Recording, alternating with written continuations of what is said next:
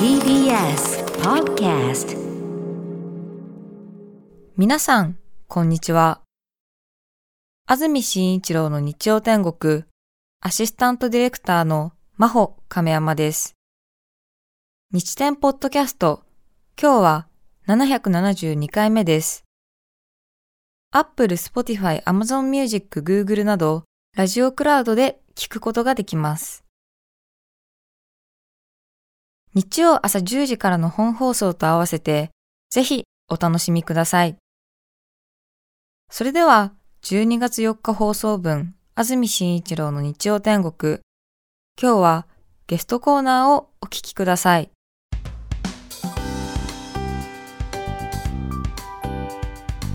それでは今日のゲストです清水美智子さんですおはようございますおはようございますよろしくお願いします お忙しいですね。いえいえいえいえいえ。髪の毛になんかついてますけどね。本当ですか？なんかクリームみたいなもの。あ、本当ですか？すみません。よっぽど忙しいんでしょうね。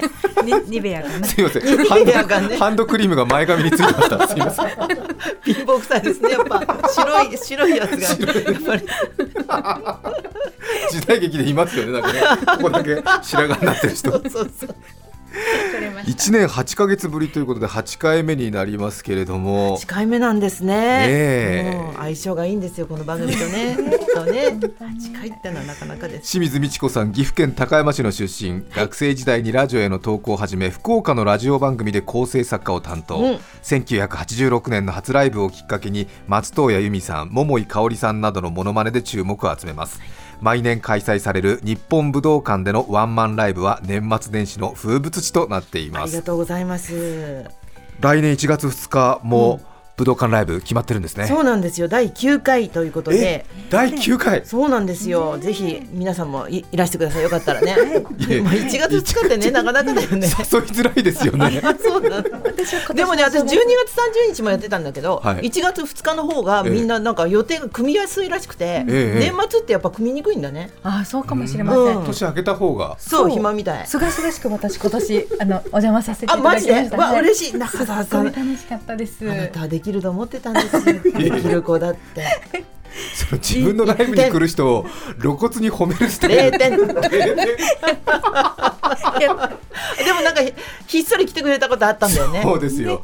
私はあの清水美智子さんが、うん、その東京じゃなくてちょっと千葉の松戸とか えと静岡の清水市とかでやるそのちょっと地方でやる時のライブが好きなんですよ すごいな上級者です、ね、ちょっとねあれなんですね。あこの土地で受けるんだと思うとそこグッと押して そうそうそうそうそう。地元ってネタをねちゃんと入れてやり手ババです。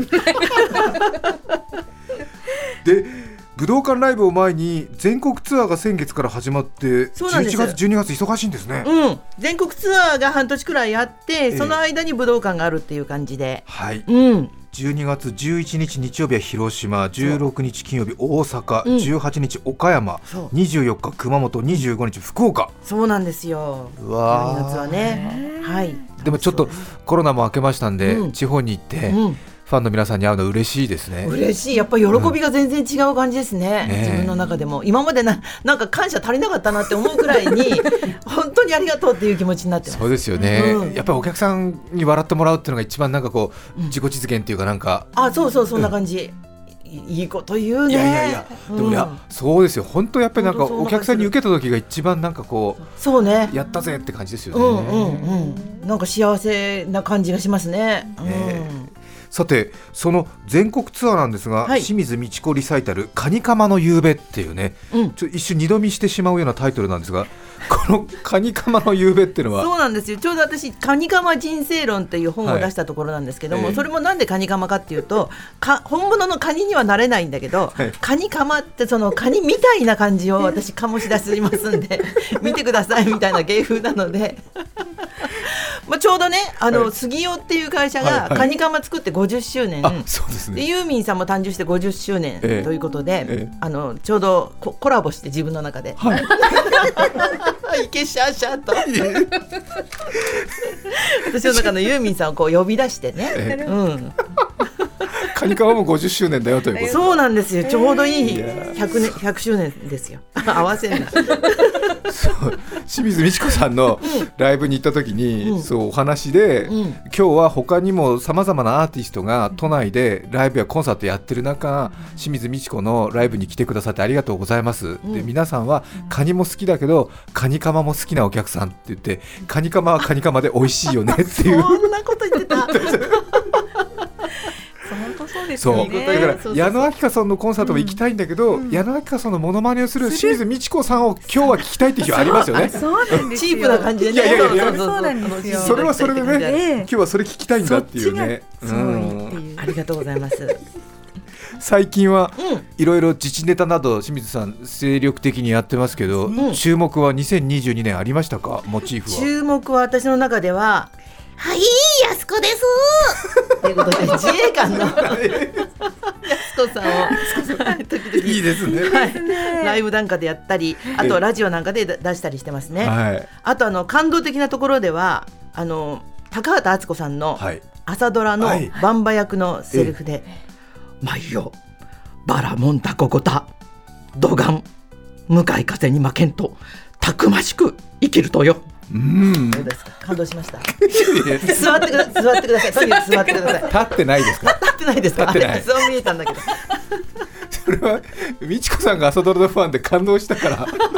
それはじゃないですよ。私が感動すれば、それを表現すれば伝わってくるというふうに伝わあの伝わってじゃないや、信じてるんです。そうですそうです。あとごめんなさい。傍ら痛いじゃないんですよ。いやいやね表情に。ちょっと待ってくださいね。あの。あんまり聞かないんですけど私パク・クネ元大統領のものまね大好きで。ありがとうございます。日本語をしゃべる元、えー、韓国大元大統領。の。あ私はいろいろ反省したけどやっぱり世の中でそんなに根っから悪い人間なんていないんだよ。憑依してる。日本語を話してるパククネ元大統領って世界に一人しかできないこれカニカマの中でも珍味な方ですよね。あんた幸せですよいやいやそ上からちょっとね瀬戸内寂聴さんにも似てるんですよね全然違います違います寂聴さんお下ろしましょうか、はい私の場合はねこんなにね可愛らしい声なんですよそれからねちょっとこちょこちょこちょっとやってるようなねそういうね明るさがあるというのがねやっぱちょっと違うところにパククネさんまだねちょっと暗さがありますよねまだ。私が言ったんじゃないですから。憑依したんだからしょうがない。ほら全然違う。そうか。やっぱり実際比べてみると違いますよね聞く側のセンスも大事だから。そっちでね似てるところを探してほしいから。ですよね。今日は清水美智子さんにこのテーマでお話を伺います。清水美智子さんカニカマラジオコラムまずは一気に紹介します、うん清水美智子さんカニカマラジオコラムその1ファミリーヒストリー。その2よっちゃんごめんね。その3私とは正反対。以上の3つです。うん。さて清水美智子さんご本も出されたということでそうなんですよ。かなり私も清水さんのことで知らないことが書かれていて驚きましたし。読んでくださったんですね。ありがとうございました、はい、もう面白いです、読み応えが前も話聞きましたけど清水さんのお父さんがね、うん、岐阜高山ではすごくこう有名人というか。そうそうそう、ね、バンドマンでその、はいエル・キューバーナっていう、ね、あのバンドを組んでたんですよね、えなのでウッドベースが担当だったんですけど、はい、バンドリーダーということで、えあの結構みっちゃんのお父さんはジャズマンですごかったって話を、うん、あの近所の方から聞いてたんですよね、えで弟が音源があったってことで、はい、この間聞かせてもらったら、ハワイアンで、なんか昔はあの洋楽のことを全部ジャズって呼んでたらしくて、ジャズじゃねえじゃん、のどかじゃんって、聞いたことありました。見つかったんですか？音源が。そうそうそうそうそう。えー、うん。嬉しいですね。そうですね。でもまあちょっとジャズじゃないっていうのが、うん、何度もなんか心の中に。いろいろジャズって呼んでたんだ。そうなんだって。で岐阜の高山で喫茶店やらお店たくさん経営されてたんですよね。そうですね、いっぱいやってましたね。今もお弁当屋さんまだ残ってるんですけども、はい、スタートは清水屋商店というお店で、はい、あの果物とか贈答用のモロゾフのメリーとかのチョコレートとかね、はい、そういうなんかロゴが珍しくって、えー、結構子供心にうっとりしてましたね。ねうん、で今は弟さんがお店やってらっしゃるんです。そうです。あのジャズ喫茶を継いでおります。ねうん、だから当時は清水美智子さんも岐阜に戻って、お店の家業の手伝いしてくれみたいな。そうそうそういくつかあるんだから多分私の長女の私がいくつか継ぐんだろうなって思ってましたけどね。ねうん、そんなお父さんですか？あと、はい、ほらあの壁の穴のパスタの高山店あよく知ってますね。前ラジオで、ね、お話いただきました。あそうだったっけ、えー、私たちの世代だと、うん、あれですよね。あのたらこスパゲティとかいうとまだ当時そんなになかったから。なかったからね。珍しかったから、えー、珍しかったから、うん、渋谷のあそこの道玄坂の壁の穴っていうね有名なパスタ屋さんがあって。あそこでうちの父親が感動して、なんて美味しいんだってことで、そのかスパゲティにソースじゃなくて、絡めるっていう発想が今までなかったから、うちでぜひやらせてくれってことですぐ商談になって、それでなんか銀行から借金して、それでなんか1号店高山店をね継がせてもらったんですけど、ええ、後で気が付いたんですけど、え、高山で海鮮ものやっちゃだめなんです。よ。やっぱ山のもので行かないと 新鮮味がなんかイメージがねちょっといいまいちってところがあって、うん、だから冷凍庫ばっかりいっぱいでしたね。いやでも行動力ありますよね。そうですね。そうん。壁の穴高山店、うん、フランチャイズやってやりましたね。うん。パスタ得意ですよだから。それで家族がみんな10キロぐらい太ったしね。壁の穴やったら。美味しい美味しい食べるもんだから。そうそうそう。そしてお母さんですけれども、この間私も徹子の部屋見てて驚きましたけれども、はい、お母さんの話あんまり清水さんから聞いたことなかったんで。そうそうそう、えー、うちあのちっちゃい頃に赤ちゃんの頃に離婚しまして、はい、それで私が4つになった時に再婚して母が来たんですけど、えー、そうですか。そうだから私はすごいその人に甘えて、えー、あの仲も良かったいまだに仲もいいんですけど、ある晩ねなんか夜中に「鈴木恵子を返せ!」っていうなんか吠えるような声が聞こえてきて外からですか？そうそう、なんか近所の人みんなとにかくお母さんとお父さんの結婚反対してたみたいで、あんなうちに行っちゃだめだっていうふうに、うん、言われてたみたいで。お母さんの旧姓が鈴木さんっていうんですか？そうなんです、えー、それ言うの忘れてた、えー、だからお母さんのことを俺たちのもんだから返してほしいみたいな感じで、うん、それを清水さんちの家の前で誰かを吠えてるんですか？吠えてましたねえー、本当のこれは本気の声だなって子供心に思ったし なんかうちの母さんはなんか転がるように笑ってました。笑ってましたか？すげえ笑ってた。えー、じゃあ4歳くらいだからなんとなく新しいお母さん来たなっていう感じで、うん、ちょっと家の中が華やいで。そうなんですよ、うん、もう全然カラーテレビが来たっていう感じでした。もう 全然生活が違う、やっぱり女の人で若くって、うん、アイアイデアがある料理作ってくれるとか、一緒に作ってくれるとか、そういうことが初めてだったので、それまでは祖母が育ててくれたので、全然祖母雑と思って、もう全然嬉しかったですね、うん、潤いが違った生活の。うん。またでもきっと清水さんですからお話面白がってお母さん聞いてくれたんじゃないですか？そうですねよく笑ってくれたけど、ええ、一番印象的なのは私がクラスの子にこんなこと言われた悔しかったって、え、怒りをすごい爆発させたことがあったの、はい、そしたらお母さんがなんかハンカチで目頭を押さえてたんで、うん、そんなにショックだったのかなと思ったら、うん、それもやっぱりあのあんたが怒ると一番面白いっつって、なんか泣いて笑ってたら 私怒ると面白いっつってすっごく面白いっつって。いまだにそれは言ってるうちの母さんテレビで見てももっと送った方が面白いねんな。モノマネより面白いって言ってなんでだよ。えー、いやそうやっぱりあれですねお父さんがモテたんですね多分ね。あそうですね、えー、うん、楽器やったりとか、うん、面白いこと言う人ってモテたからね、えー、うん。えー、それで鈴木恵子を返せっていううちの町のアイドルが、うん、なんで清水さんとこの5歳に入っちゃったんだみたいな。そうそうそうそう そんな感じでしたね、えー、うんそして弟さんが生まれてということですね。そう可愛くて可愛くてもう本当になんか、えー、あのよくおおむつを変えたりとか、はい、もうでよちよち歩きになるとなんか友達ん家にも連れてって一緒に遊んだぐらいに、はい、そうですか、うん、可愛くてしょうがなかったです。弟さんがだから清水さんのライブに一緒に出たりするんですよね。い、ま、だにそうなんですよね。だからベースとかウッドベースとか、ギターとかピアノ三味線なんかもやってるんですけど、楽器がすごく好きなので重宝しますし、今もあのライブの私の曲のアレンジなんかもね。重宝しますしってなんかちょっと本当に便利なんですよ。私も便利な人が大好きなんです。え。そう。で早いし安いし、安いっていうかただだし。うまいなって思うんだよね。ーねえ。そうです。よ安住さんもお姉ちゃんいるんだっけ？え姉がいます。そうだよね。なんかなんかわかる。そうですか、うん。そうこと聞くもんね。もうねあれなんですよね。小さい時のやっぱり刷り込みなのかわかんなそうないんですけど。だよね。マインドコントロール解けないんだよ、一生解けないんですよね。でなんか迎えに来いって言われてないのに羽田空港に11時20分に着きますってメールが来るとすぐ反射的に え迎えに行った方がいいんでしょうかとか。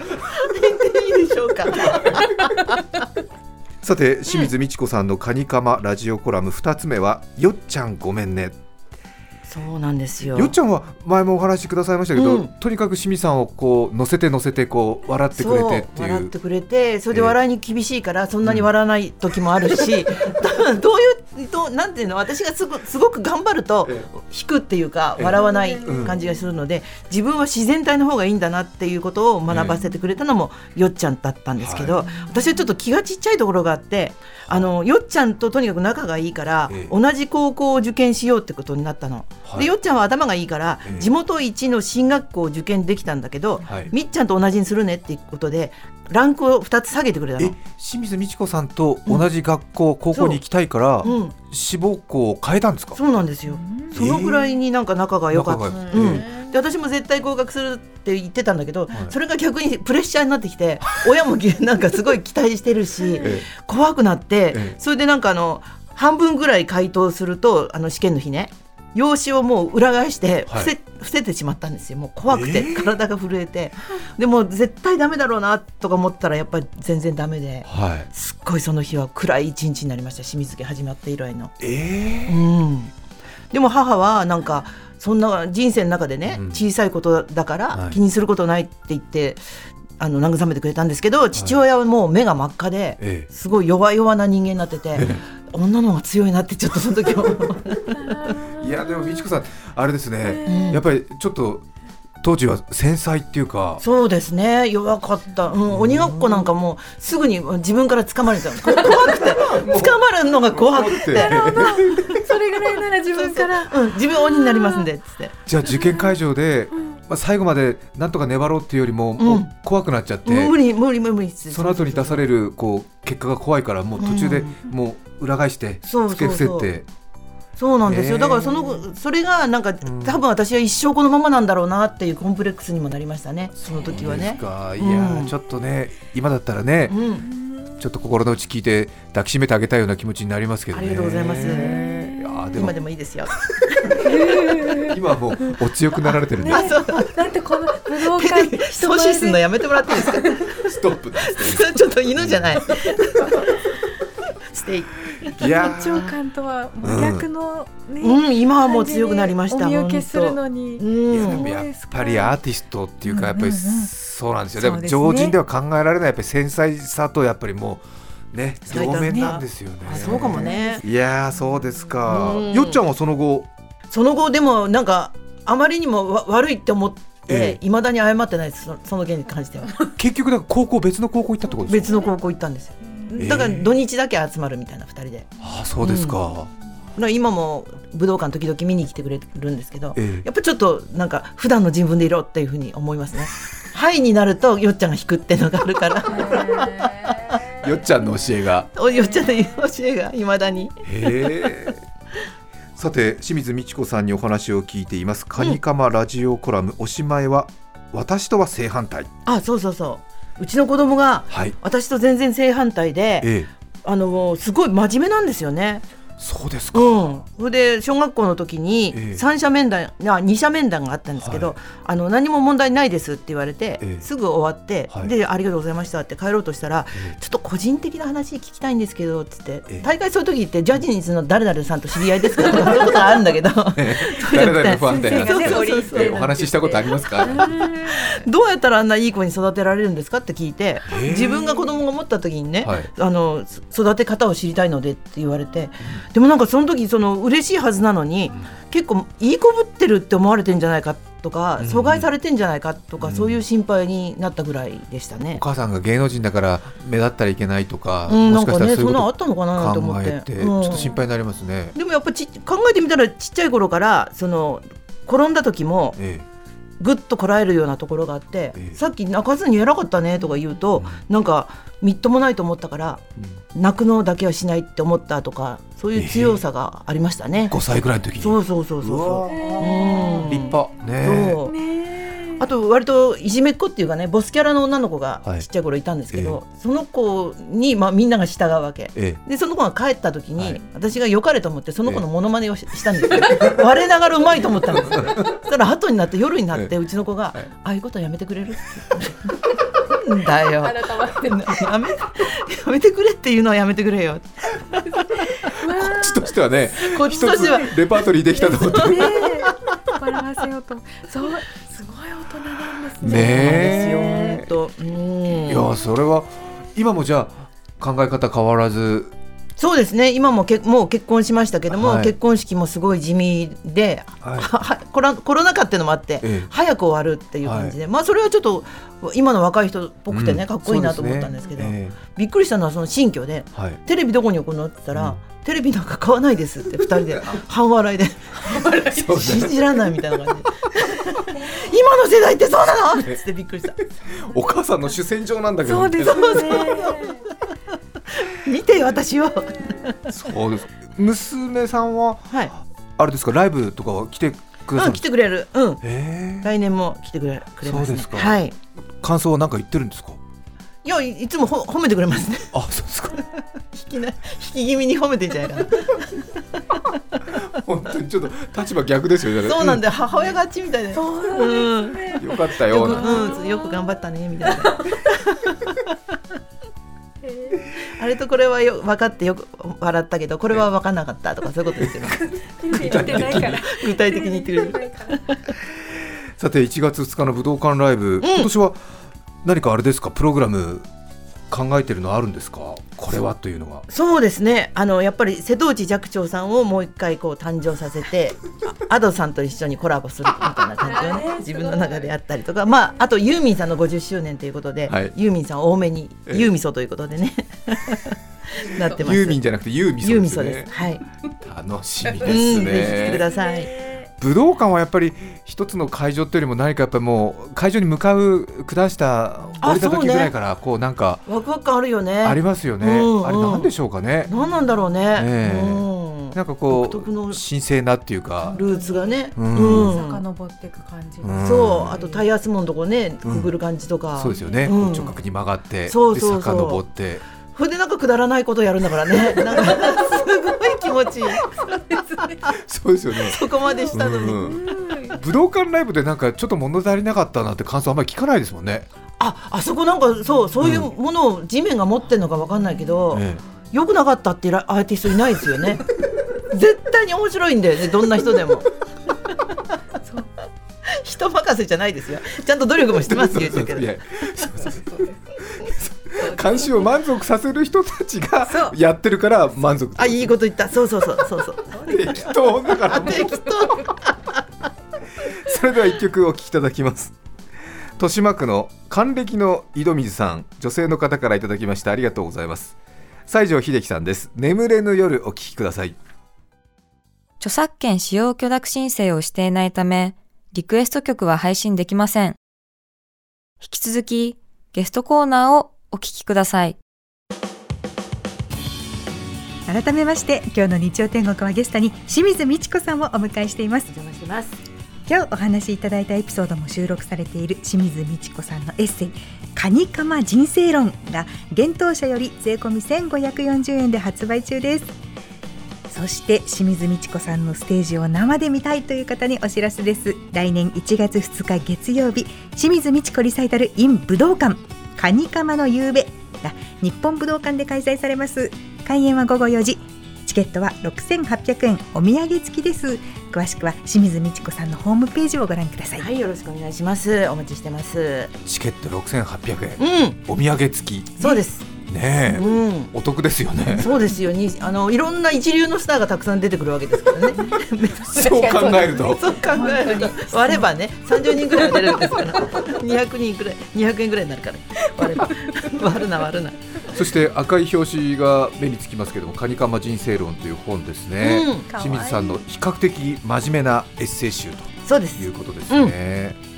早乙女恵子さんのイラストで、大好きなんですよこのイラスト。可愛いですね。なんか昭和テイストだよね、うん。そうですね、昔の学習雑誌とかの表紙になりそうな感じですけどもね、メールが来ています、この方は TL125 さん、うん、先日ラジオで披露されたデヴィ夫人のドンペリの話がとても良かったです。お願いできますか？私もドンペリを広めたのは自分だと思ってますね。そこから柳の大島さんという方が同僚におりましたね。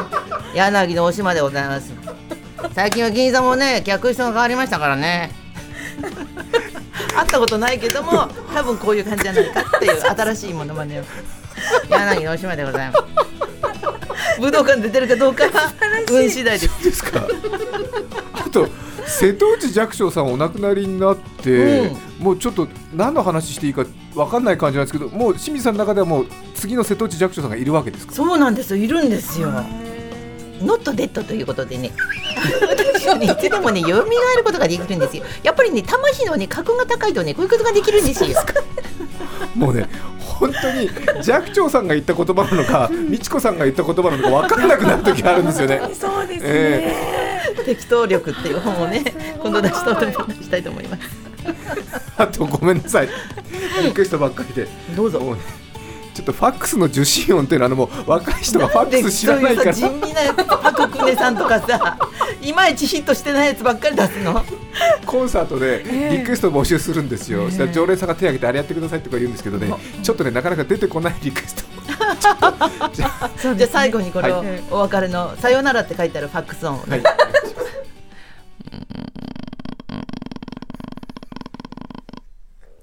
今日のゲストは清水美智子さんでした。放送事故じゃねえか。ありがとうございました。12月4日放送分安住紳一郎の日曜天国それでは今日はこの辺で失礼します。安住紳一郎の日曜天国。縁の下の力持ち。美味しさ長持ち便利な切り餅お聞きの放送は TBS ラジオ FM905 AM954